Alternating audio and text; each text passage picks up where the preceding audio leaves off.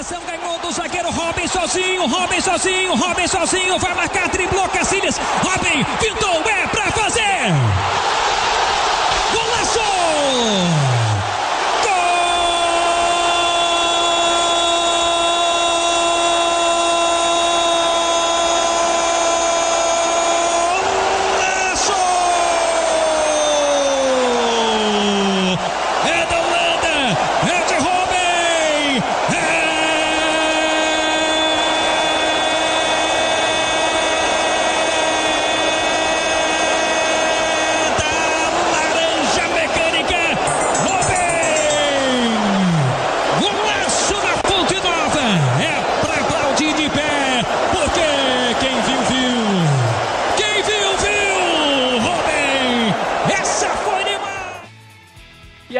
Galera, beleza? Aqui quem fala é Fábio Hermano e sejam bem-vindos ao NarraCast.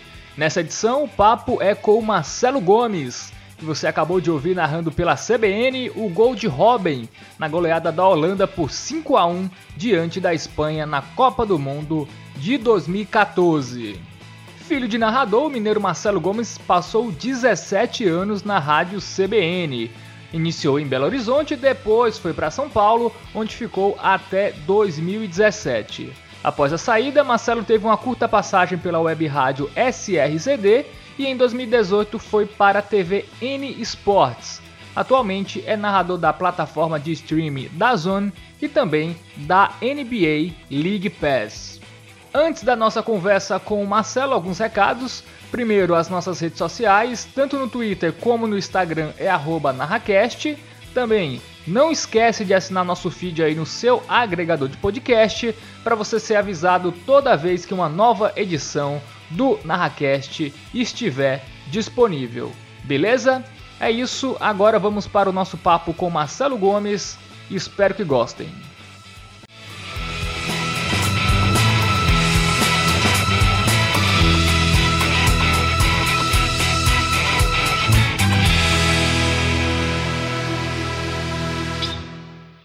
Marcelo, primeiramente muito bem-vindo ao NarraCast, uma honra poder estar te recebendo aqui.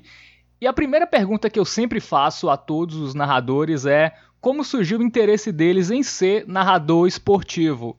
No teu caso, assim, eu acho que parece uma resposta meio óbvia, porque teu pai é narrador, né? Foi isso mesmo? Foi ele que te influenciou? Conta um pouco desse interesse teu na narração esportiva, quando surgiu e como surgiu. Legal, Fábio. Prazer falar contigo, falar com, com o nosso internauta. É, agora, você sabe que você vai ser, vai ser surpreendido agora, né? Porque não, não foi exatamente. É, é, é, óbvio que eu tenho agora o meu pai, depois que eu comecei a narrar, como inspiração, como, é, como referência, é, enfim, exemplo, tudo que você, enfim, puder colocar é, nessa, nessa prateleira. Mas quando eu, eu pensei em fazer o jornalismo, em, em cursar o, o jornalismo, a comunicação social, em Minas Gerais, em Belo Horizonte, eu, eu não pensava exatamente em ser narrador. Eu acompanhava o meu pai em alguns jogos, isso antes de estudar, ainda lá no interior de Minas, acompanhava, tinha interesse pelo rádio, adorava, escutava a rádio eh, todas as noites, ouvia as rádios de São Paulo, do Rio, de Minas Gerais, de Belo Horizonte, de outros estados, rádios do Rio Grande do Sul, eh, rádios espalhadas pelo Brasil, rádios internacionais com onda, ondas curtas, e isso antes da internet, né? E, e, sempre gostava disso. E acompanhava meu pai, assim, não diariamente, mas em algumas transmissões, nos programas de rádio, uh, lá na Rádio Globo em Patos. Mas nunca tinha o interesse de ser um narrador. Não, não, uhum. não, não existia isso claro para mim. Cursei o jornalismo, fiz o curso de jornalismo. No último ano da faculdade, eu comecei um estágio na CBN. É, e comecei por causa do esporte, mas eu entrei para fazer o plantão esportivo. Então eu queria ser o o, eu queria ser um jornalista, né? É, e também queria estar na editoria de esporte, porque eu sempre pensei muito é, sobre esse aspecto, né? O jornalismo, as editorias dentro de, de algo maior, que era o jornalismo em si. Então eu estou jornalista esportivo, eu não sou um jornalista esportivo, e por isso até comecei em outras editorias, fazendo economia, fazendo política, é, cultura. Eu rodei por praticamente todas essas editorias dentro da CBN, lá no meu começo, antes de efetivamente ficar no esporte. E eu comecei no plantão esportivo, é, ainda estagiário, e aí depois passei para reportagem. e aí, sabe, eu comecei a pensar, rapaz, será que eu vou é começar a narrar mesmo? Porque é, será que isso vai acontecer? É, e de fato aconteceu. Um dia precisaram de um narrador, é, me chamaram é, na redação, numa conversa bem franca, e me perguntaram, né? Olha, você já narrou um jogo? Pensei, bom, já narrei na faculdade, narrei alguns jogos, narrava, a gente narrava alguns VTs, narrava melhores momentos, mas não exatamente uma partida completa. É, mas sim, me, me, interessaria sim começar a narrar uh, aqui na CBN. Me deram essa chance. Eu liguei para meu pai, meu pai na hora ele quase que não acreditou. Vai narrar? Sim, vou narrar. Mas você, você já narrou? Vou começar hoje. E bom, e claro que eu tive todo o apoio. E, e como eu já escutava desde a minha infância vários e vários grandes narradores, e entre eles o meu pai, eu tinha uh, uma, uma referência muito ampla, uma diversidade de estilos, narrações, em termos de diferentes dinâmicas, uh, vocabulário, uh, escolas de formação, e isso foi muito legal para mim, que eu pude colocar e experimentar isso na prática desde 2002 para 2003, foi quando pintou essa chance de fato ser narrador. Isso foi lá em Minas ainda, não foi, Marcelo? Foi, foi em Minas Gerais. Foi em Minas Gerais. É, eu, eu estava, estava na CBN em Belo Horizonte, exatamente. E aí passou quantos anos narrando lá? Eu narrei de 2003 até 2007 lá em, em Belo Horizonte, pela CBN. De 2002, 2003, né? Efetivamente 2003, efetivamente 2003, com mais, com mais frequência, até 2007. É, eu fiz os Jogos Pan-Americanos pela, pela Rádio CBN e, e naquele momento a, a CBN São Paulo acabou me chamando e foi outra mudança super legal na minha carreira também. E como foi a saída para São Paulo e, e, trabalhar na rede? Foi, foi algo muito, muito legal, foi muito importante isso assim na minha carreira, é porque eu fui chamado por telefone inicialmente, não, olha, você tem uma reunião aqui em São Paulo, vem aqui conversar, eu perguntei à época para os meus coordenadores, mas vocês não podem adiantar o assunto? Não, chegando aqui a gente conversa. Vem cá, você vai fazer um jogo? Aqui tinha um jogo da seleção. Você vai narrar esse jogo e depois a gente conversa. Tem uma reunião aqui com, com a direção, entre, entre os diretores, a, a Marisa Tavares, né? É, o Álvaro estava na direção, o Leonardo Stamilo, o André Sanches, era essa, essa equipe, né? E aí pintou o convite para para transferência aqui para São Paulo, né? Para trabalhar com Deva, que eu já acompanhava desde Sim. a época do Sport TV, e era e assim, e, e, casou muito porque era um futebol que eu acreditava muito na ideia, na ideia uhum. da transmissão em si. Era uma transmissão com muita informação, que você podia trazer outras questões fora o jogo em si, questões diversas relacionadas ao campeonato, ao jogo, uh, a um ambiente um pouco maior, um pouco mais macro, digamos assim, uh, um ambiente da cidade, um ambiente político, o momento político, a situação política do esporte. Uhum os bastidores esportivos e tudo isso de forma interativa, trazendo o ouvinte a participar, não só naquela participação, que também faz parte do rádio, de olá, tudo bem, você que está aí na cidade, seja bem-vindo, né? um abraço para você, um alô para você, mas também trazendo esse ouvinte a participar, é, perguntando, questionando e instigando acima de toda a transmissão.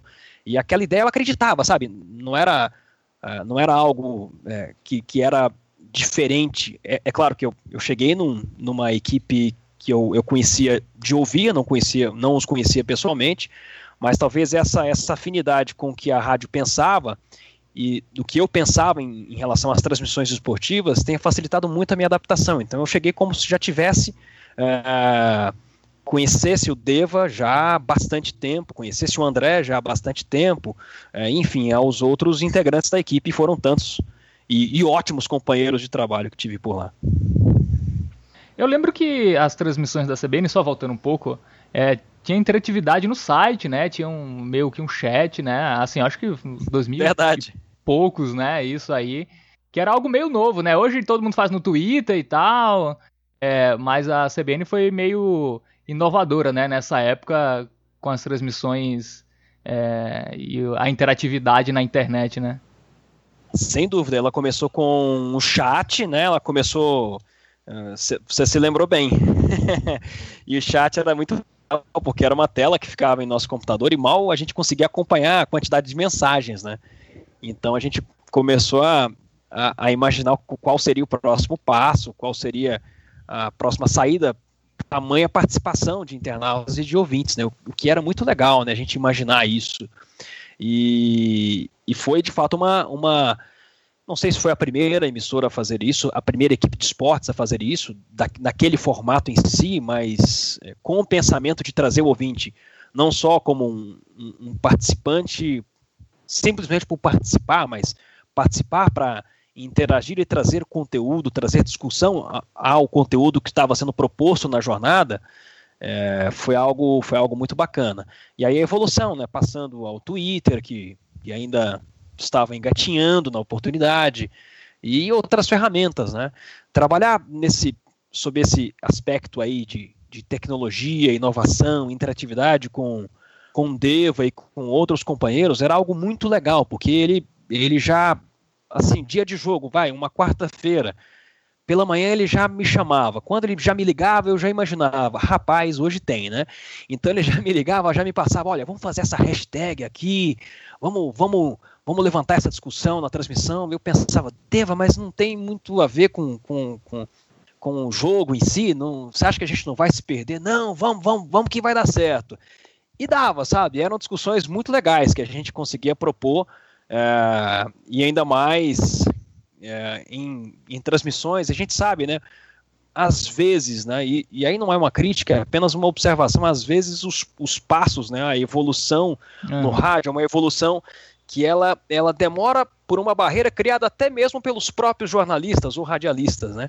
De um uhum. pouco de resistência com o que é o novo, né? Com resistência do que é o diferente, né? E às vezes isso, é, eu acho que foi um ponto muito muito bom que nós conseguimos apresentar para o mercado de uma forma geral, que era possível fazer de uma forma bem diferente, né?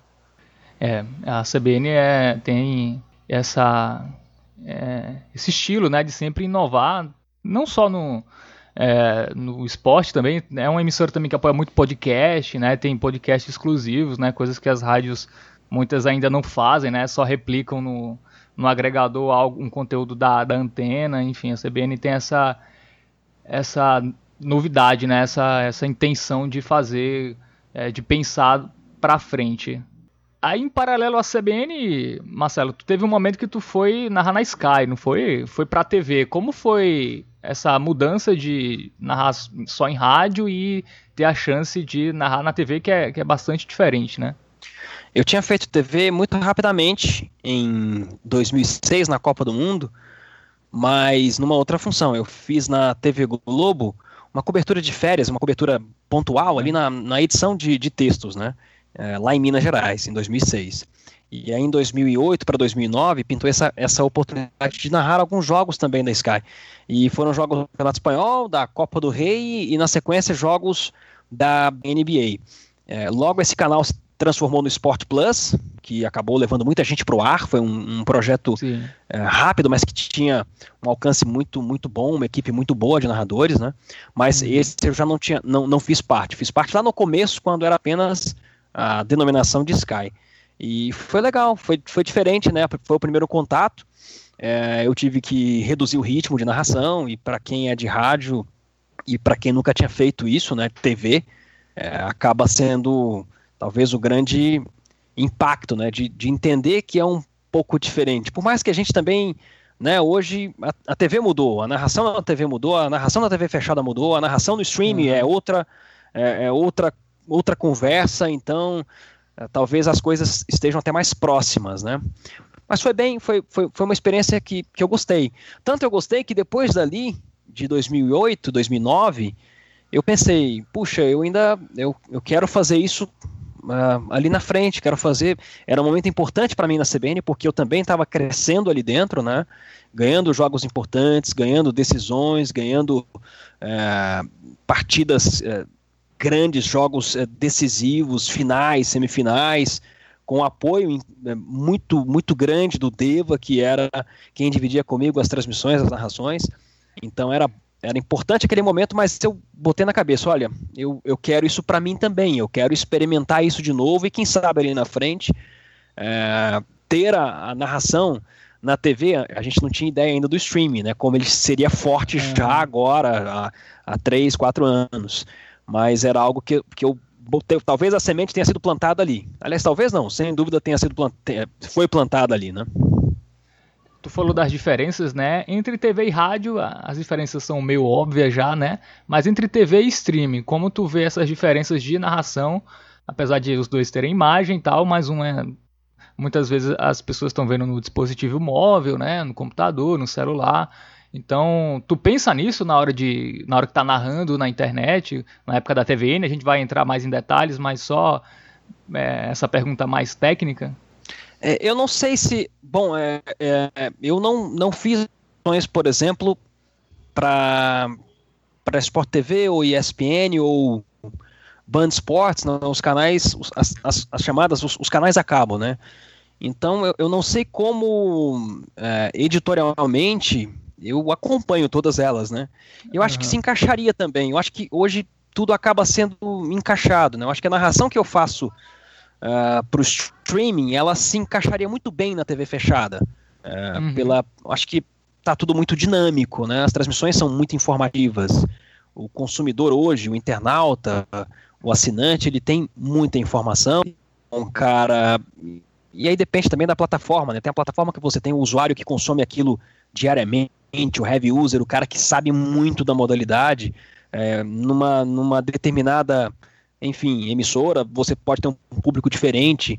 Então, eu acho que as coisas se aproximam. Eu, eu, eu narraria eu narraria muito próximo do que eu narro hoje para a internet, numa TV fechada, por exemplo. Eu acho que não tem essa distinção com as, com as pequenas, obviamente com as pequenas diferenças, é, é, como eu posso dizer, editoriais, sei lá, de, uma, de, um, de um Fox para um, uma ESPN, mas aí é, são coisas muito, muito muito específicas, né?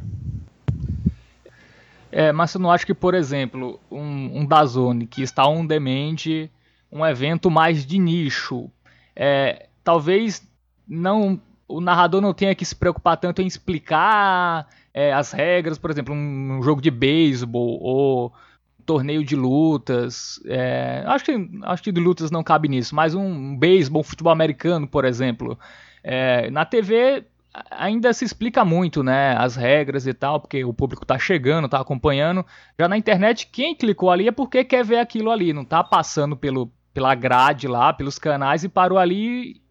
É, tu não acha que também tem essa liberdade, assim, de é, um, um, telespectador que você meio já, já sabe que ele já tem um, um conhecimento prévio sobre aquilo, ou, ou, é uma. ou também é uma armadilha crer nisso?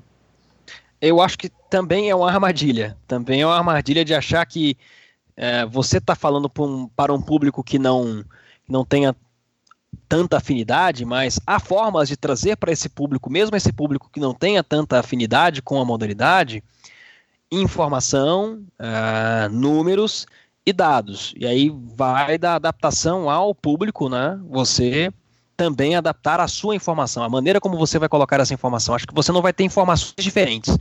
Você vai ter formas diferentes de aplicar essa informação, de dar essa informação. Talvez isso não influencie no ritmo da, da, da transmissão, da narração em si. Então, hum, talvez não, não, não, não iria alterar ali o ritmo, a dinâmica de uma, de uma narração esportiva.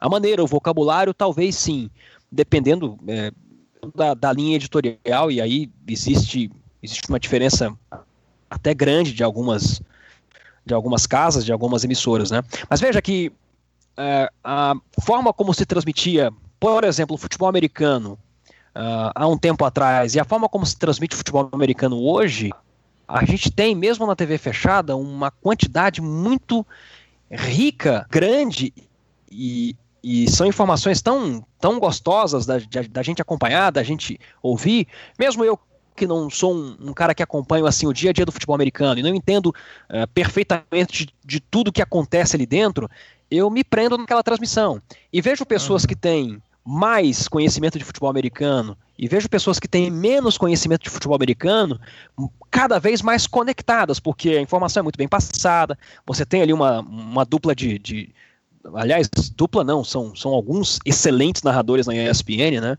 É, algumas duplas, eu digo, narrador e comentarista, que fazem um trabalho que, e, e hoje, é, eles já colocam muito mais detalhes, as histórias são mais. É, você tem mais especificidade nas, nas, nas informações e comentários táticos. Veja que a coisa também vai crescendo, a gente vai meio que se habituando também a partir do momento que esse esporte vai ficando também mais, entre aspas, comum no nosso dia a dia, né, né Fábio? Uhum. É, só antes da gente entrar na tua fase TV, né, TV e internet, falando ainda um pouco da, da tua trajetória no rádio, tu ficou até que ano, Marcelo, na, na CBN? Fiquei até 2000, final de 2017. Fiquei de 2000 a 2017. Foram 17, exatamente 17 anos. É, 17 anos por lá. Quase 18. É, tu também foi apresentador, né, em muitos momentos lá. É, quatro em campo, né, enfim é, vários programas da, da CBN. Tu acabou saindo em 2017. É, foi, foi uma demissão ou foi uma saída em comum acordo? Não, não foi em comum acordo, não. Foi, foi uma opção deles. É, e, e, não só não só apresentei também. Aliás, eu, é, engraçado que a, na, foi, uma, foi uma, uma passagem muito rica também, porque eu fiz reportagem, é, eu fiz Isso. plantão esportivo, eu fiz edição, eu fiz apuração é, produção, coordenação, algumas substituições até na gerência, é, bom, narração, apresentação de programas, inclusive de jornalismo, em alguns momentos, na CBN-BH, por exemplo, é, também na CBN São Paulo, alguns especiais, reportagens, reportagens especiais. Então tive a oportunidade de fazer um pouquinho de tudo, o que, o que para mim foi muito gostoso. E qual dessas tu gosta mais? Uh, narrar, hoje sem dúvida. depois, depois, apresentar é. e depois reportagens especiais. Já vai certamente nessa ordem. Adorava fazer também as reportagens especiais, era algo que eu, que eu fazia questão de, de sempre colocar para quem estava na coordenação: olha, né, pode, pode, pode me deixar nessa pauta, continue me pedindo pautas, eu posso sugerir também. E era algo gostoso de produzir, né? De você ter um tempinho ali, uh, não tão grande, porque o rádio ele é muito mais, uh, sabe? A gente precisava de colocar, precisava colocar muita coisa uh, no ar, preencher muitos espaços. Então a gente não tinha um mês para fazer uma reportagem, era raro isso. Mas tinha um tempinho um pouco maior do que uma reportagem factual de montar algo um pouco especial, com trilha, sonorização, vários personagens, contando uma história. Isso é isso é muito jornalismo, isso é, me, me, me puxa muito para, sabe, para a história, me puxa muito para esse trabalho, né? Para o gosto e a visão que eu tenho sobre o que é o jornalismo esportivo.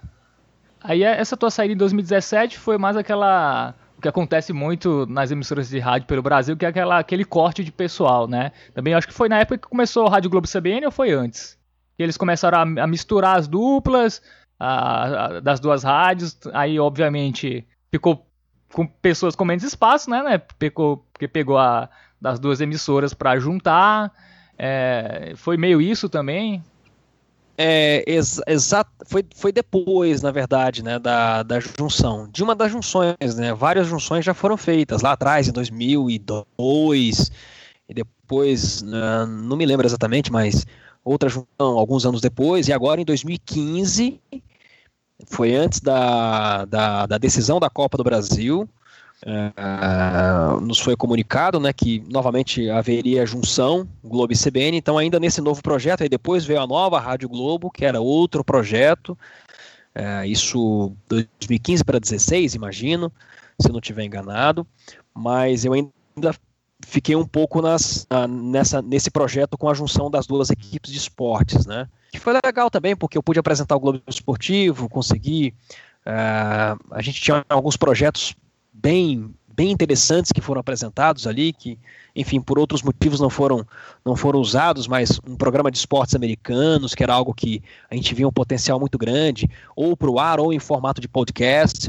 Uh, então, e outros tantos, né? Então foi, foi uma época. Eu sempre procuro aprender o máximo uh, naquela oportunidade e levar, sabe, as coisas boas. E ali eu tive 17 anos de muitas conquistas, muitas coisas positivas. Eu, eu levo, sabe, às vezes as pessoas perguntam, mas é, você ficou chateado? Tá chateado a gente fica, né? Claro, mas eu, sabe, eu trago tanta coisa boa, tanta memória legal, tantas viagens inesquecíveis, tantos colegas fantásticos, tantas amizades.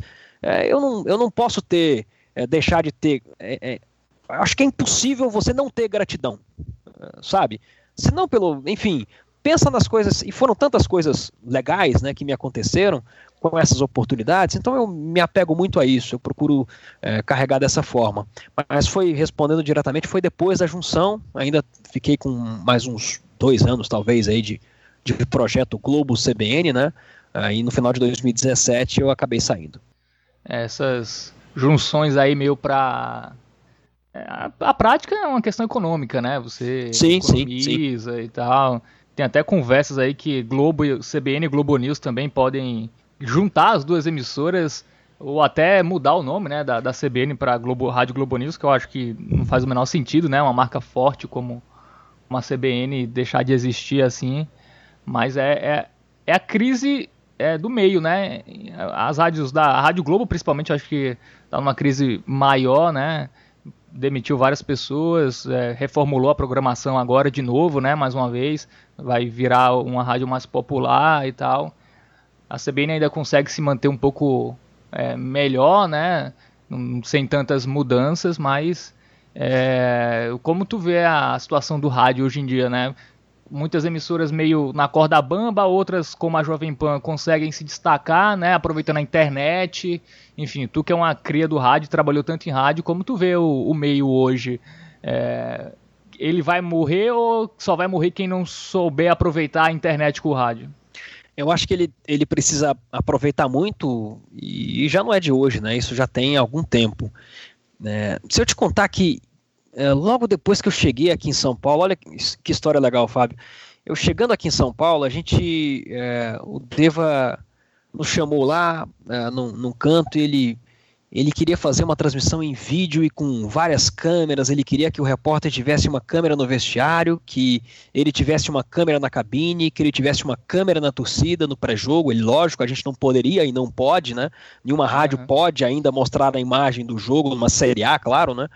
Mas ela pode mostrar a cabine, como muitas fazem já há 3, 4 anos, isso lá atrás, isso lá em 2000, sei lá, 5, 6, logo 7, quando eu cheguei aqui a São Paulo, 2008.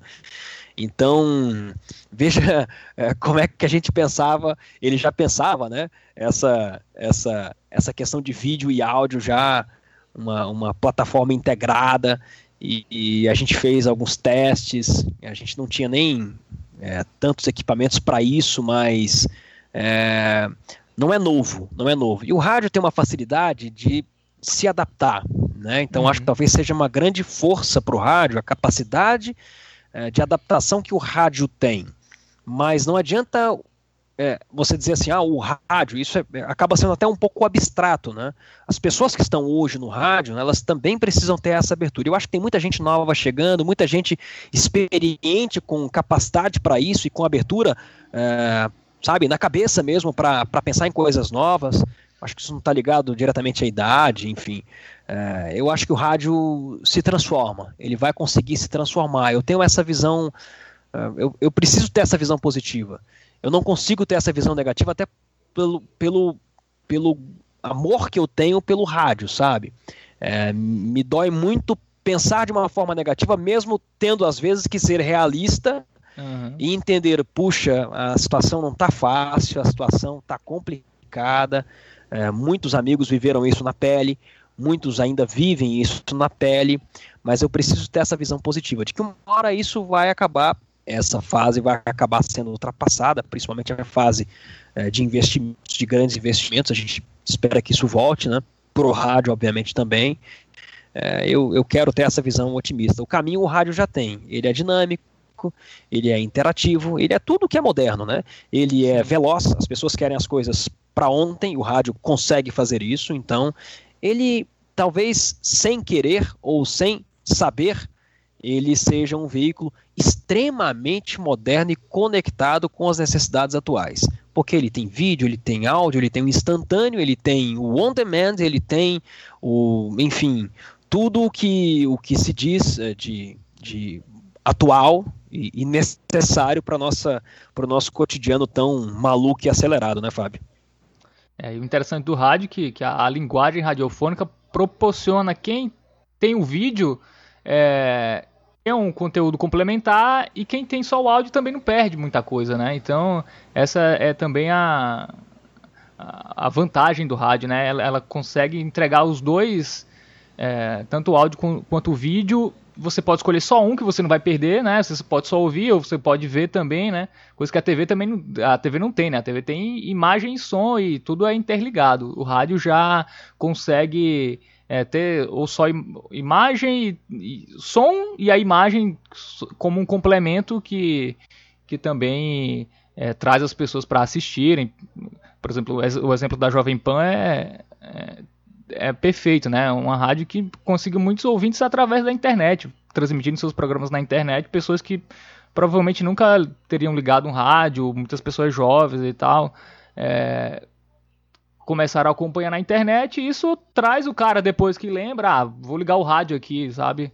Então é, é importante a, as emissoras de rádio se ligarem no vídeo, não só no vídeo, também no podcast também, né? Que também é uma mídia que está crescendo bastante. A Rádio Globo também faz, faz alguns, é, né? A CBN também. É, você sabe que é, em 2007 no Pan-Americano, Fábio, a rádio, a, o sistema Globo de rádio, né? Eles apostaram numa rádio exclusiva para transmissão do PAN. Era uma rádio que era do sistema Globo. Eu, eu não sei exatamente qual era a situação é, dela, se era totalmente do Sistema Globo, se, enfim, mas era do Sistema Globo, a Rádio Mundial. Ela não, ela não tinha uma programação, né? Então eles, eles pegaram aquela frequência da Rádio Mundial, que era uma rádio tradicional no Rio de Janeiro, na época uma frequência AM, e com as transmissões do PAN, as transmissões na íntegra. Então os jogos iam por inteiro ali. Você tinha jornal do PAN, é, dos Jogos Pan-Americanos do Rio de Janeiro, as transmissões de modalidades que no rádio, antigamente, olha, Fizemos polo aquático, fizemos tênis de mesa, fizemos é, modalidades de lutas, boxe e outras, judô, é, transmissões que eram comuns, raríssimas, se é que já tinham sido feitas no rádio, né? E, e num determinado momento a gente conseguiu puxar para o site globesport.com ou globo.com na época é, o link de uma transmissão que fizemos.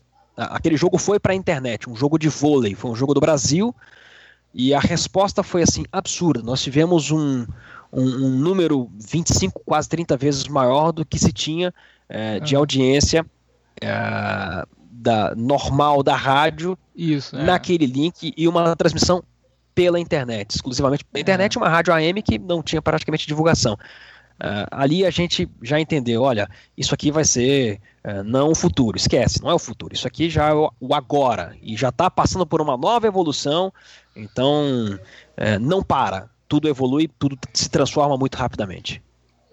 E depois da CBN, né, tu foi para uma rádio exclusiva na internet, que foi a rádio SRZD, né, que é do Sidney Rezende, né, jornalista do Rio de Janeiro, foi também entrar nesse projeto de web rádio foi legal, foi uma experiência muito bacana. A gente conseguiu fazer grandes e boas transmissões. Foi, foi uma passagem curta, né? Uhum. É, mas foi gostoso voltar a fazer o rádio. Né? Eu tinha ficado seis meses, talvez, né? E foram seis meses que sem fazer rádio, digo, né? Mas demorou para passar, sabe? Mas foi legal, foi, foi bacana. Eu encontrei, pude me encontrar novamente com Paulo Massini, conheci novos, novos companheiros, conheci muita, muita gente bacana, muita gente boa do meio que eu não conhecia, que eu tive a oportunidade de, de me aproximar, de entender um pouco mais o, o funcionamento de uma, de uma web rádio, eu já, já sabia, já imaginava. Foi uma experiência legal. Agradeço muito ao Sidney, foi um momento, foi um momento que me diverti bastante. Foi, foi divertido, acima de tudo divertido fazer e, sabe, levar um pouco do que eu pensava em termos de, de, de transmissão esportiva também para a web. Não que ela estivesse, não que a gente estivesse fora na web lá atrás da CBN, mas era algo exclusivo, né? Era um pouco diferente. Mas tu acha que foi melhor em termos assim, tu tinha mais é, independência, não sei se a palavra é essa, é, o estilo era mais solto? Como é, como é que eram essas transmissões lá? Tinha diferença do que tu fazia na CBN e tu, e tu fez lá? Ou era não, a mesma coisa? Não, eu fiz exatamente, fiz exatamente o, o que eu fazia, assim. É, é claro que tem algumas questões específicas, né? Da transmissão em si, alguns tinham um comercial aqui, outro ali, tá, um, um placar diferente, uma forma do, do repórter entrar, uma, uma, uma, uma, dinâmica diferente, uma dinâmica do comentarista, você acaba entendendo como as diferenças é, pessoais, né, particulares, isso é, é, de cada comentarista, não, não existe um comentarista igual ao outro, né, mas em termos da minha forma de narrar, da minha forma de, de transmitir, não, fiz exatamente exatamente o que eu fazia na rádio CBN pensando aqui, a gente tinha muita liberdade de escolha de temas, né? Isso desde é, da minha chegada aqui a São Paulo, né? Então isso sempre foi muito fluiu muito naturalmente para mim. De sentar antes do jogo, pensar o que, que, a gente ia fazer durante o jogo. Então, é, eu penso o jogo dessa forma, como é um evento, mas é um evento também jornalístico. Então, se o jogo uh, ele precisa de emoção, ele precisa sim de emoção, porque a gente está transmitindo também algo que é um pouco de entretenimento. Um pouco não, ele é também entretenimento, mas o nosso lado jornalista, ele tem que estar tá acompanhando todo esse entretenimento para que ele acabe conduzindo também a, a transmissão. Para você é, contar, se emocionar, mas é, não fugir de uma visão que seja, pelo menos na minha opinião, é óbvio que tem, tem gente que pensa diferente e eu, eu respeito e acho isso ótimo, essa, essa, essa discussão sobre a forma de transmissão esportiva, mas eu penso isso muito como uma visão também jornalística, é fundamentalmente jornalística, né? Então não mudei, não mudei a forma de narrar é, da, da CBN para SRZD não. E aí em 2018 tu chegou na TVN Sports ou foi, foi antes? Foi 2018? Foi, foi logo depois que eu saí da, da CBN. Eu recebi um convite da, da equipe da N Sports, da TV N Sports, para fazer um jogo de basquete, né? Conheci o projeto. Projeto que cresceu muito do ano passado para cá. Eu fiquei um ano como narrador e fiquei quase seis meses agora como narrador e também coordenador de conteúdo, que foi outra experiência muito que, que, me, que sabe que trouxe coisas novas para mim, experiências novas, uh, mas desde 2018, fevereiro de 2018. É, eu fiquei um mês, eu saí da CBN, fiquei um mês de férias, né? e nessas férias pude pensar bastante, refletir bastante. Em fevereiro eu voltei já para fazer alguns jogos aí para N Sports. E o legal é que eu fiz basquete, fiz uh, vôlei, Superliga de vôlei, masculina, feminina, Paulista de vôlei, uh, fiz a Liga de basquete feminino né? Depois a Liga Futsal entrou também nos, nas competições que eram transmitidas. Acabei fazendo Pan-Americano de Handball, Campeonato Paulista de Handball. Uh, já para essa nova temporada agora de 19, né? Aliás, eu disse é, exatamente, de 19, tênis de mesa, foi uhum. polo aquático, a Copa América de polo aquático no começo do ano. Uma chance de, de conhecer e narrar também na TV essas modalidades, o que foi muito bacana. A TVN que pertence à Netshoes, não é isso, Marcelo?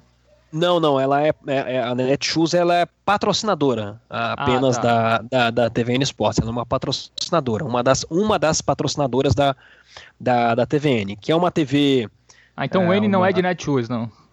Não, não, é de inúmeros esportes, imagina. é, a TVN, ela, ela é uma emissora, ela é uma emissora que faz vários torneios nacionais, né? E recentemente até torneios internacionais, porque transmitiu a Bundesliga de tênis de mesa. Foi, foi um evento bem diferente, muito, muito. É, é muito grande na Alemanha, as pessoas acompanham o tênis de mesa e, e Hugo Calderano, né, o brasileiro, conquistou um título inédito e a gente pôde mostrar isso, eu pude narrar isso, fiquei feliz demais por essa chance, foi algo que eu comemorei pessoalmente, né, profissionalmente.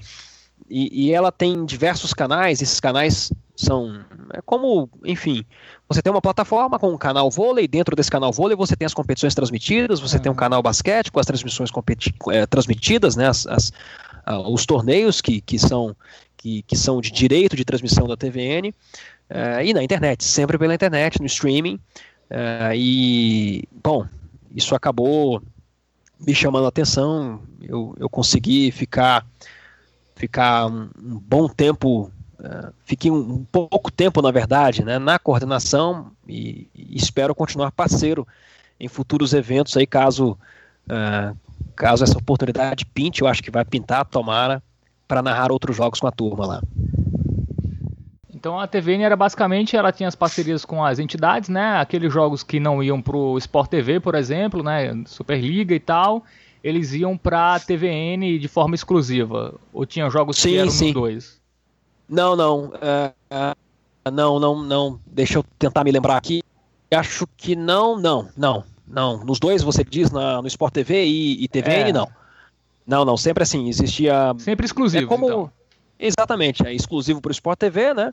E exclusivo também para o Globoesporte.com, que é, foi outro passo que o Grupo Globo deu né, recentemente em termos de transmissões de internet, e aí outro jogo exclusivo para a TVN Esportes, um ou dois, às vezes até mais de um jogo realizado por rodada, né? Então algumas competições tinham uma cobertura bem, bem grande, uh, alguns, algumas rodadas com quatro, cinco jogos, quatro jogos, o que é você acaba democratizando a informação, até porque uh, era e é uma, uma, uma plataforma gratuita, né? Salvo uhum. algumas, algumas, alguns campeonatos, né, como o Campeonato Catarinense, recentemente, né? Que foi pay-per-view, mas de uma forma geral você tem muitos torneios, quase todos eles, né, praticamente todos eles, de, de forma gratuita na plataforma. Aí a TVN tinha uma, uma sede aqui? Tem uma sede em São Paulo, é isso? Tem, tem uma sede em São Paulo, tem um escritório em São Paulo, né? Eu uhum. fiquei com eles até agora, até o mês passado. Eu acabei, até para me dedicar um pouco mais à narração, né? Porque Sim. a coordenação acaba tomando muito tempo, é algo prazeroso, mas eu queria me dedicar mais à narração, de poder contar mais histórias e outros projetos pintaram também. É, da mesma forma, fico extremamente agradecido pela, pela passagem que tive por lá também. Como era co coordenar as transmissões? Porque elas aconteciam em diversos estados do, do país, né? É, em todo o Brasil, enfim, com, como, como eram essas transmissões? Tinham as produtoras locais, vocês contratavam? Sim, sim, sim, com produtoras locais, produtoras locais ou produção própria também, né? Que era o, o, o momento mais que é gostoso você produzir um jogo, né? Com, enfim, com a tua equipe, com o teu time, ser produzido por alguém, ter a coordenação de alguém também que seja do seu time, isso é sempre muito legal. E é, é muito tranquilo. É, é, assim, claro que é, é trabalhoso. Toda corda é trabalhosa, seja na TV, seja no rádio, seja no impresso, um editor, um editor-chefe.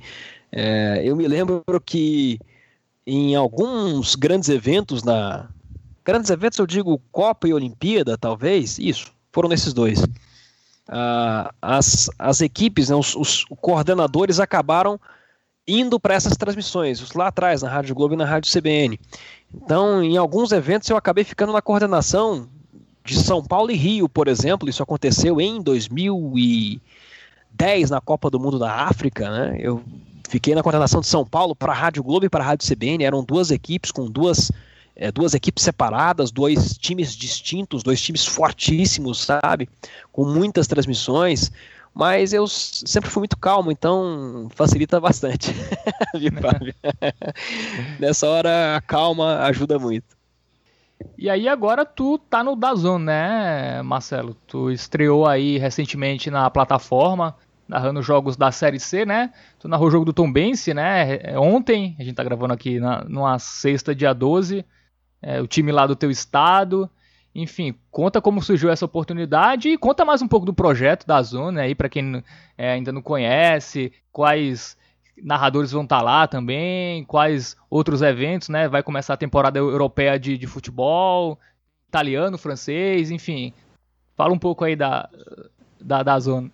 Tem muitos, tem muitos torneios é, já, já adquiridos, né? A Copa Sul-Americana com exclusividade, a Série C com exclusividade. Foi uma chance muito legal, foi uma chance e, de novo no streaming, né? Como, como as coisas elas elas são elas acabam se encaixando, né? Então é, foi uma chance que eu abracei, que eu adorei ter recebido. Espero crescer, espero contribuir, espero aprender sempre. Eu vejo sempre esse lado de aprendizado e retorno, de entregar o que eu aprendo. Então, é, é bom, é, foi, foi muito bom. Foi me diverti muito nas três transmissões que eu, que eu já fiz. Recentemente, né? Eu, eu estreiei agora no começo, no dia 28 ou 29 de junho, né? Exatamente dia 29 de junho. Então tenho alguns dias de casa. É, então ainda sabe, conhecendo, é, prazerosamente conhecendo, tem, tem, sido, tem sido especial. É, como foi, então, na verdade, como foi no Dazon e como foi na última temporada também no NBA League Pass, né? Então, esses dois projetos que eu abracei, o NBA League Pass é, na NBA desde o ano passado, desde outubro do ano passado, e o Dazon já há alguns poucos dias, né? Espero que coisas boas também cheguem. Da mesma forma, uma, uma plataforma, né, um, também com transmissões via internet de, de, torneios diversos. São muitos e muitos e muitos e muitos eventos. Basta você acessar o site, você vai ter um, um pouquinho da noção do tamanho do projeto. E torço muito, torço muito porque tem muita gente boa e muita gente boa trabalhando nos bastidores, muita gente boa trabalhando nos microfones. E eu acho que é isso. Quanto mais oportunidade, mais canais, mais gente dando oportunidade, uhum. eu acho que isso a gente só tem a crescer. Essa comunicação, o jornalismo esportivo de uma forma geral só tem a crescer. Essa concorrência faz muito bem pra gente, sabe, Fábio? É, a gente tá agora na eminência, né? A gente não sabe o que vai acontecer com o Fox Sports, né? Muita gente diz que a Dazone vai comprar os ativos e tal. É, então é importante, né, surgir é, uma emissora agora, né, nesse momento. A gente já perdeu o esporte interativo, né, que está basicamente como uma faixa nos canais da Turner. É, e a Dazone vem forte, né? Eu vi que fizeram uma proposta aí para a ESPN para ter os direitos da, da Premier League. Enfim, já tem italiano, francês, Copa Sul-Americana. É, e já é forte mundialmente, né? Uma marca forte em vários lugares do mundo. Tanto que tem vários brasileiros que narram de, de outros países, né? Acho que dos Estados Unidos, né? Tem uma galera lá na Inglaterra. É, transmitem, então é um canal internacional, né? Sim, sim. É como, sim, como, como tem pouquíssimo tempo, eu não, nem eu nem nem nem entro nos detalhes, enfim, nesses detalhes, porque de fato são informações que são tratadas por outro de, departamento, isso já já não é a minha área, mas é, que é uma empresa que cresceu muito no mercado, né? Eu acho que a gente consegue, consegue ver e a gente tem isso bem na nossa frente, né? Basta a gente observar a chegada muito, muito bem-vinda e muito, muito legal aqui no mercado nacional, né? Que a gente consiga também ter outras opções e é, isso é, repito, é sempre, sempre muito bom, né? Sempre muito bom a gente ter mais e mais um mercado mais robusto, um mercado mais forte. Isso favorece acho que é bom para todo mundo, né? É interessante do Dazon também tem muitos outros esportes, né? Não, não é só futebol, né? Ele vai também pegar a galera de nicho, né? Assim, é, conquistar um outro público. A Série C, por exemplo, que é um campeonato de nicho, né? É muito forte aqui no Nordeste a Série C. É, talvez seja mais comentada aqui do que a Série A, por exemplo, porque tem Santa Cruz, tem, tem Náutico, tem Botafogo daqui da Paraíba, tem o ABC de Natal, tem time uhum. é, de, de, basicamente todos os estados do Nordeste. Ferroviário, então, norte, é, norte e nordeste, né, Fábio? Porque é, o, Remo o norte também é né? muito forte, né? Exato. Remo e Paysandu, norte, nordeste. Eu acho que, é, na verdade, se a gente pensar bem, veja, juventude forte, né? né com, com uma cidade também que abraça projeto, é, Volta Redonda, a gente, eu, eu tive na transmissão recentemente, tivemos muita gente participando, torcedores do Volta Redonda, abraçando também o time. É, isso é legal, isso é bacana, né? É, uma, é, uma, é um lado assim do, do Brasil que às vezes fica um. Quem fica muito ali concentrado em Série A, Série A, Série A, às vezes um Série A e Série B. É, quando a gente começa a, a botar o foco ali na Série C, na Série D, a gente vê que tem paixões ali que são despertadas por esses torneios, que são paixões às vezes incontroláveis, né? Tu já acompanhava a Série C ou tá começando agora a se inteirar? É, para dizer a verdade, eu acompanhava, mas não acompanhava assim, 100%. Eu acompanhava, uh, mas no momento que eu, que eu recebi o convite, eu fiz um super intensivo. um super intensivo. Eu claro, já tinha o aplicativo, né? E pelo aplicativo a gente consegue ver novamente os jogos. Então eu revi uma quantidade absurda de jogos. e eu sou bem metódico, eu gosto de anotar, eu gosto de escrever, eu coloco no meu computador, cada jogo tem uma ficha, cada jogo tem é, assim, o, o, que você imaginar de informação eu levo, eu carrego, eu anoto, eu escrevo e vou imprimindo e vou levando para os jogos.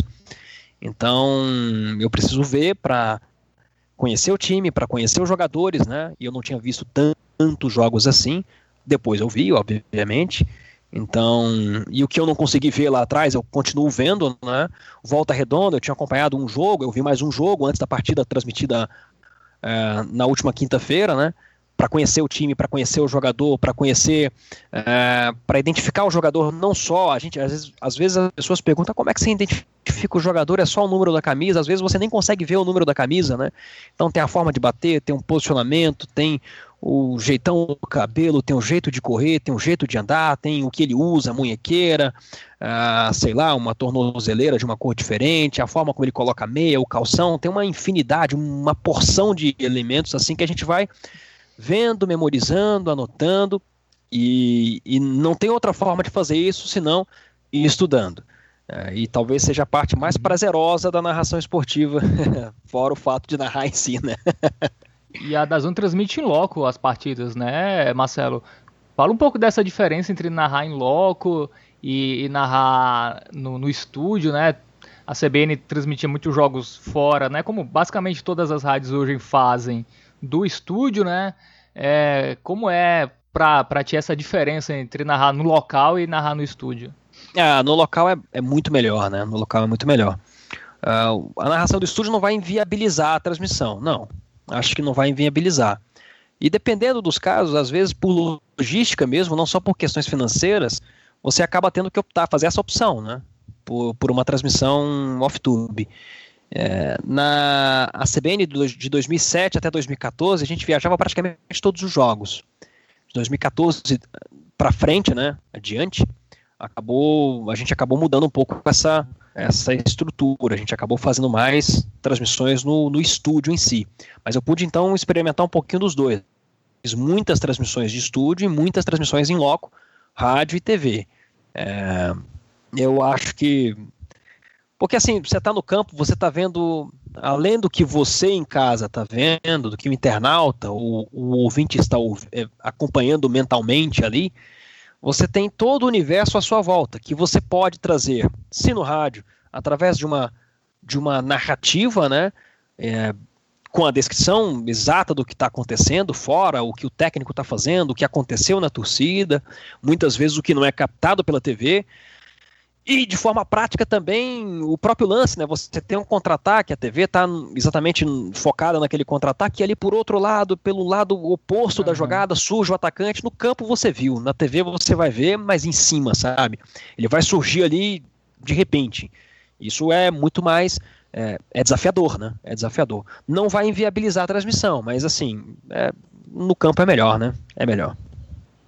É, se um dia tu vier aqui pra João Pessoa narrar um jogo do Botafogo, a gente toma um ah, café. Ah, ótimo, ótimo, com certeza, com certeza. Eu tive tive na Paraíba fazendo um jogo do 13, foi a única vez que eu fui, fui a Campina Grande, 13 São Paulo, São Paulo venceu 3 a 0 acho que o Dagoberto fez os três gols, foi lá no estádio Hernani Sátiro, amigão, se eu estiver enganado, e eu tive azar, eles me colocaram numa cabine quase no escanteio, assim, sabe? E o estádio ele é, ele, ele vai abrindo, ele não é, ele uhum. não é alto, né? Ele, ele é bem amplo, né? Cabine uhum. longe, longe, longe, longe é. mas e os gols foram todos do outro lado. Meu Deus. Uh, mas foi, foi ótimo, cara. Um estádio lindo, né? Pelo menos quando eu fui estava super bem cuidado. Não sei como é que tá agora, já tem, já tem um tempinho. Adorei Campina Grande, adorei João Pessoa. É, foi minha única ida a Paraíba. Espero voltar agora em breve, então. Tu já conhece quantos estádios no Brasil, Marcelo? Ah, não, não, não, sei, muito estádio, muito estádio. Não fiz a conta, né? Ah, não, não fiz a conta. No Rio Grande do Sul, alguns, Santa Catarina, Paraná, Rio de Janeiro, Espírito Santo, Minas Gerais, hum, é, é, Goiás, é, Distrito Federal, Bahia, vamos lá, Pernambuco, Paraíba, também Ceará, Maranhão, Piauí, Ai, quem mais, hein? Rio Grande do Norte, Pará. Eu acho que estados, é, estados com cidades que eu visitei, algumas uh, repetidas vezes, né? Algumas vezes, às vezes eu ia seis, como fui uma, uma temporada, eu fui seis ou sete vezes a Curitiba, ótimo, perfeito. Então, é, são, são muitos estados e muitos estádios, né? Sim, Muita, sim. Muito campo bom, muito campo não tão bom, mas muitas histórias boas e sempre lembranças excelentes.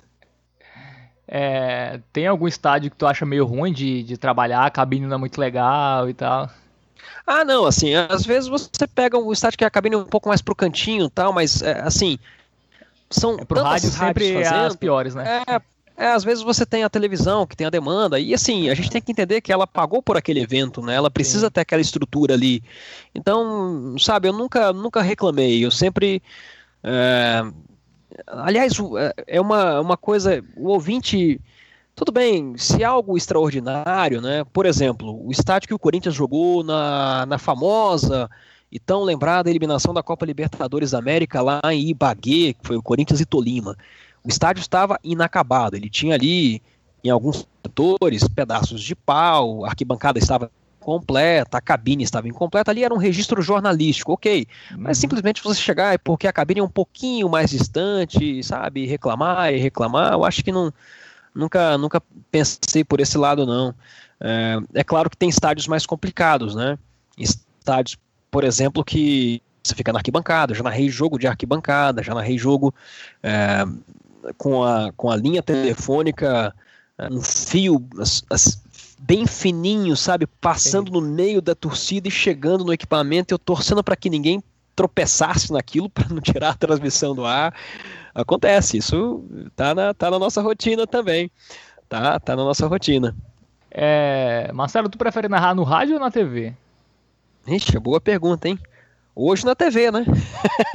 hoje, tá hoje, na inter... hoje, na internet, né? Na internet na TV. É, na, Mas, na internet. É, um dia eu volto pro rádio. Talvez, é, enfim, é, eu acho que agora é hora de desfrutar esse momento. É hora de, de aproveitar esse momento, de aproveitar o crescimento do streaming, aproveitar o crescimento é, é, que eu posso ter, né? Nessa, nessa nova oportunidade, nestas novas oportunidades, é, e enfim, quem sabe para frente eu, eu retorne no meu carinho, não, não diminuiu o meu gosto pelo veículo rádio. Uh, estamos, digamos, aí dando um tempo e quem sabe, né? Enfim. É, futebol é o teu esporte que tu mais gosta de narrar ou basquete rivaliza? Basquete, não, basquete tá acima. Basquete tá é o esporte que eu mais gosto de narrar. Tá, o basquete ah. é o esporte que eu mais gosto de ver e é o esporte que eu mais gosto de narrar também. Acredite. É raro, viu? Acho que é o primeiro que, que responde que não é o futebol. Eu gosto de narrar, é claro que eu gosto muito de narrar o futebol, mas meu esporte é. preferido para narrar é o basquete. E olha, o futebol tá rivalizando aí com, com o futsal e, e com o vôlei, que eu também gosto demais de narrar. Uhum. É muito bom narrar vôlei, adoro narrar vôlei, e é um espetáculo narrar futsal. Adorei narrar handball. É, a gente está falando aqui de narrar, né? Não exatamente de, de, de, ver o jogo, né? Isso. E são esportes também que eu gosto muito de narrar. Estão ali rivalizando com o futebol. Mas o basquete está um pouquinho acima. O basquete é o meu preferido, sem dúvida. Qual é o que tu acha mais difícil de narrar? Mais difícil de todos. Uh, no rádio ou na TV? Ou qualquer um deles, né? É porque no rádio foi mais Deixa eu... futebol, né? Então, em geral. Não, assim... sabe, sabe que no rádio o mais difícil de narrar foi. Uh, taekwondo. Foi uma, foi uma, foi uma semifinal e uma final de taekwondo. Primeiro hum. porque eu fui pego um pouco de surpresa ali pela coordenação, né? Mas eu já conhecia as regras, mas a dinâmica da narração era algo que eu não, não tinha ainda, sabe, eu não tinha ainda na mente, mas fluiu, fluiu. E hoje eu acho que eu, que eu faria, faria se fizesse de novo no, no rádio, funcionaria bem. Isso pro rádio, né? Para TV, eu acho que ficaria até mais fácil, porque você teria o auxílio da imagem ali para te apoiar. Para TV, vamos lá, das coletivas, né? Das modalidades coletivas, a mais difícil, talvez uh, pela dinâmica do jogo, o handball. Você tem seis jogadores de linha mais o goleiro, e às vezes o time ataca com sete jogadores de linha, e você tem trocas sucessivas, é, ilimitadas, uhum. e muitas vezes o time ataca com uma formação e se defende com outra formação. Então, é, não tem tempo para. Se um time leva um gol, ele já corre para fazer a reposição de bola, e às vezes a reposição de bola já é um contra-ataque. Então, não há tempo de respiro. É, mas sabe que essa dificuldade acabou me desafiando muito. Eu estudei, acompanhei, vi transmissões e, e hoje eu fico muito à vontade narrando handball e gosto muito, mas é para quem chega e pega desses esportes mais conhecidos coletivos, né? E quem vê um jogo para narrar, sabe? Narrar com, com perfeição, com acertando os nomes, trazendo as informações corretas, é um baita desafio porque é um esporte muito dinâmico, muito legal. É, e qual que tu, tu tem o que tu não gosta menos de narrar, enfim? Não, não até hoje, ah, até hoje não teve. É, o ruim é jogo 0 a 0 né? Me uhum, irrita um pouco. É. futebol 0 um 0 é o pior, né? É, o futebol 0 a 0 é chato, né? 0 a 0 o pessoal brincava comigo, olha, não, não, fica, faz um gol pro Marcelo ficar bem humorado, tal. Brincadeira, né? Mas não, não teve, não teve nenhum que eu não tenha é, gostado assim de narrar. Porque acho que às vezes é, eu falei isso uma vez por uma, por uma diretora minha, né? Eu gosto mais da transmissão do que. Eu falava, eu gosto, eu gosto mais do rádio do que eu gosto do futebol. Eu prefiro o rádio ao futebol. Ou prefiro a transmissão, prefiro o jornalismo ao futebol. Isso quer dizer que eu goste menos? Não, não. Quer dizer que eu primo muito por aquilo que eu tenho que levar a quem está me acompanhando, quem está na internet, ou quem está lá atrás, quem estava me ouvindo, ou quem uh, está me vendo, né? Então, é, acho que essa preocupação acaba ultrapassando um gosto pessoal por uma modalidade ou outra. É, Marcelo, qual, é, qual foi a narração mais marcante até hoje da tua carreira? Bom, mais marcante, eu acho que foi Espanha e Holanda. Copa do Mundo, foi o jogo em Salvador, foi o jogo na Fonte Nova. Eu acho que essa foi a mais marcante. Porque a foi uma a goleada, exatamente, o 5 a 1 Porque foi. É, bom, foi minha primeira partida em loco de Copa do Mundo. Eu já tinha feito Copa do Mundo, mas não tinha feito um jogo em loco. Porque foi um, uma transmissão que era assim, a, a CBN ela não abria muitos horários para as transmissões esportivas de rede. Ela abria o tradicional, o quarta-feira à uhum. noite, o quinta-feira à noite, o sábado à tarde e o domingo à tarde. Se você falasse, olha, vai ter um jogo de Copa do Mundo mesmo, ao meio-dia, ou às 12h30, que eu acho que foi o caso, né? não me lembro, mas foi no começo da tarde, ou 11h30, ou algo assim, final da manhã. Era impensável isso. Não, a gente não vai trocar a programação já para colocar um evento esportivo. E aconteceu isso pela primeira vez na Copa do Mundo de 2014. Então a gente estava no horário de CBN Brasil, que é um programa fortíssimo, diferente o horário para o esporte, é, em rede para todo o país, numa transmissão de Copa do Mundo, de dois timaços, um time que vinha de título mundial, numa Era partida. Final, né? Exatamente, exato. E numa, numa, numa cidade que, que recebeu muito bem a Copa do Mundo. E foi uma transmissão que a gente, sabe, a gente preparou com muito, muito cuidado, muito carinho, como, como todas, mas para mim ela foi, ela foi diferente. Eu, eu cheguei no estádio cedíssimo, né? Sempre chego muito cedo, sempre muito preocupado com o horário. E quando acabou o jogo, eu sentei, eu, eu saí da área de imprensa, da área de, de transmissão, das posições, e fui para uma, uma das cadeiras da arquibancada e fiquei ali, sabe, alguns minutos. Estádio já vazio, fiquei alguns minutos parado ali, tentando entender o que tinha acontecido. E foi uma transmissão bacana, foi uma transmissão muito legal. E eu e carrego faltou, essa né? transmissão. Não, não, muito. Pelo contrário. É, o que é ótimo, né? Mas foi muito bom. Foi uma transmissão que eu levo com carinho. E outra que eu levo com carinho foi uma transmissão que eu fiz a convite do meu pai. A gente nunca tinha feito um jogo junto, né? A gente nunca, a gente nunca trabalhou de fato junto, né? A gente nunca, é. a gente nunca tinha narrado junto. A gente narrou essa vez. Foi 2004 ou 2005. A gente. É, ele, ele me ligou: Ó, oh, você vai estar de férias agora? Sim, vou estar de férias tal. Vem, vem a Patos? Vou, vou a Patos. Então, ó, vai ter um jogo dia tal. Eu queria narrar esse jogo em simultâneo, fazer uma transmissão simultânea contigo. Você narra o jogo aqui do Mamoré e eu narro o jogo da URT que eram os dois times da cidade que jogavam é. um campeonato. Eles são times profissionais, mas que usavam a base para jogar campeonatos é, amadores. A base do, do profissional jogando um campeonato local, regional amador. Eu pedi autorização para a CBN, me liberaram, né? Ó, só não faça propaganda. Não, tudo bem, eu falo lá para não fazer propaganda, ok, ok, beleza, beleza, beleza, tudo certo, tudo certo, tranquilo. E foi uma oportunidade única, né? De transmitir um jogo. É, em Minas a gente fala simultâneo, né? Em alguns lugares é, se usa o termo duplex, né?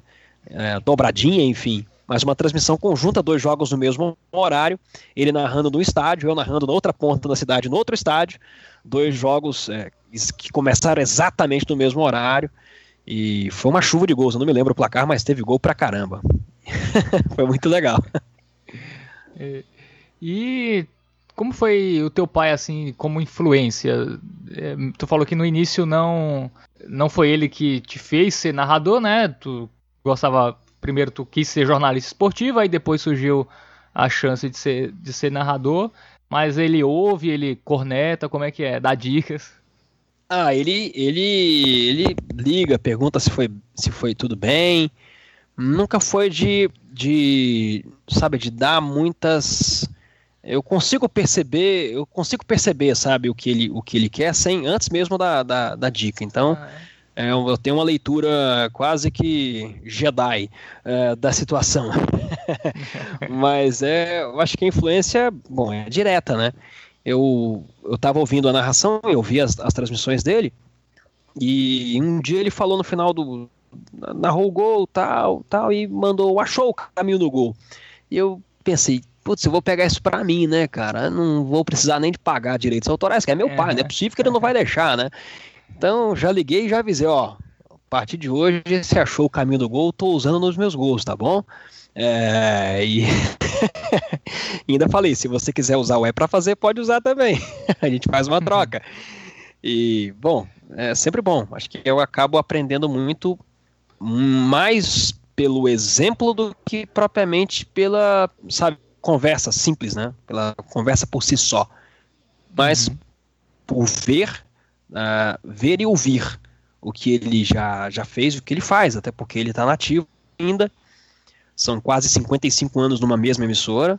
É, são quase 55 anos de, de, de, de, narra de narrações, não porque ele começou na apresentação e outras funções, mas certamente desde o final da década de 60, começo da década de 70, narrando jogos. E o incrível, tem um arquivo de todos esses jogos, é, com a, imagino que tem a ficha de quase todos esses jogos, se não de todos, de boa parte deles. Então isso aí já me estimula para aprender muito. Massa, Marcelo. Marcelo, estamos chegando no fim. Antes de encerrar, eu queria que tu desse umas dicas aí para quem quer entrar é, nesse mundo, né? Quem quer ser jornalista esportivo e, e, e também mais especificamente para quem quer ser narrador. Depois desses 15 anos de experiência? Quantos anos no jornalismo já, Marcelo? No jornalismo desde 97, 8, né? Ah, então já são 20 anos como narrador desde 2003. É isso? Eu sou péssimo que... de conta. É, é. quais são as dicas que tu tem pra galera aí que tá ouvindo e quer entrar nesse meio também? Ah, faça assim, faça do, da sua transmissão esportiva é, um evento que você possa ser, além do contador dessa história, né, um, é, de contar essa história, de, de trazer os detalhes dessa história, de trazer as informações dessa história, sempre com muita informação, sempre com, sabe, carregue com, com, consigo um material vasto, um material completo, aprenda coisas diversas, leia sobre coisas diversas, leia sobre coisas que não sejam só referentes ao jogo, leia sobre, é, enfim, assuntos que você talvez no momento vá pensar, peraí, mas isso vai me ajudar ali na frente? Vai, vai, porque um dia você vai precisar disso, né? Não acha que o seu estudo seja algo desnecessário, que você vai perder aquilo que você estudou. Mesmo que você não utilize aquilo naquele jogo, ou não utilize aquilo no mês que vem, ou não utilize aquilo na semana que vem, ou no ano que vem, ou nunca utilize aquilo, você vai ter estudado aquilo e vai ter guardado aquilo para si, sabe? Uhum. Você vai poder usar isso de alguma maneira na sua vida. Então, uh, não desperdice. Uh, não desperdice uh, a informação, não desperdice conteúdo, não desperdice uma boa conversa, não desperdice ouvir uma pessoa que tem algo bom a te dizer, uma pessoa mais experiente, uma pessoa mais nova que você, não é porque ele é mais experiente que ele talvez ele nem vai te acrescentar, mas talvez uma pessoa nova vai te acrescentar uh, mais coisas. Então, escute, aprenda, uh, tenha consciência de que a gente nunca está pronto, que a gente sempre pode crescer, que a gente sempre pode e deve evoluir. E ter consciência disso é, é o mais importante dessa história, viu, Fábio? Massa, viu, Marcelo? Muito obrigado pela entrevista. Quem quiser te encontrar, quais são as tuas redes sociais? Opa, vamos lá então. MG Marcelo Gomes no Twitter, é uma rede que eu utilizo mais, MG Marcelo Gomes, ali eu coloco os gols, coloco as minhas transmissões, os jogos que eu faço, algumas opiniões. bom, no Face também é o mesmo endereço, MG Marcelo Gomes. E no Instagram também é MG Marcelo Gomes, só que tem um estúdio antes. Estúdio com E, Estúdio MG Marcelo Gomes. Já tinha o MG Marcelo Gomes, que não sou eu, então eu botei o Estúdio MG Marcelo Gomes, mas lá pelo Twitter você acha todas as redes, todas bem identificadas. MG Marcelo Gomes. MG, você vai perguntar, é de Marcelo Gomes ou é de Minas Gerais? Tanto faz. boa, Marcelo muito obrigado mais uma vez. Enfim, quer falar mais alguma coisa? Eu acho que Quero dizer que falou, é. falou muita coisa. Quero dizer que gostei muito do papo, que é muito Opa. legal você ouvir ouvir essa turma legal, esses narradores, alguns eu acompanhava aqui pelo Twitter principalmente, né? É, uhum. Alguns que eu conheço, alguns que eu quero conhecer pessoalmente, alguns que eu conheço só de ouvir ou só de ver, é, e que por mais que, mesmo que, né, em alguns casos, é, você tem uma opinião diferente, né? Eu tenho uma opinião diferente, ou um entrevistado anterior, seja o Ziberman, ou o Bonato, ou tantos outros que você ouviu, uh, a, a, diferença, ela, ela, ela é importante também. A gente não precisa Sim. concordar em tudo, eu acho que o, o, mais legal dessa história é ter um espaço democrático que a gente possa trocar essas ideias de uma forma é, muito agradável, de uma forma leve, e a gente crescer como, como jornalistas, como, enfim, comunicadores, radialistas, todos juntos nesse, esse mesmo barco maluco que é a comunicação social. E Marcelo, sucesso na Dazone e também nos seus outros projetos, né, que, que virão ainda. Enfim, grande abraço para ti. Vamos torcer para ter um, uma escala aqui em João Pessoa no jogo do Belo pra gente se encontrar. Valeu. Opa! Já, já farei essa sugestão. um abraço e fiquem ligados aí nas redes sociais. Em breve novidades que eu não posso contar ainda. Valeu, Marcelo. Valeu para quem ouviu. NarraCast volta. É isso. Valeu.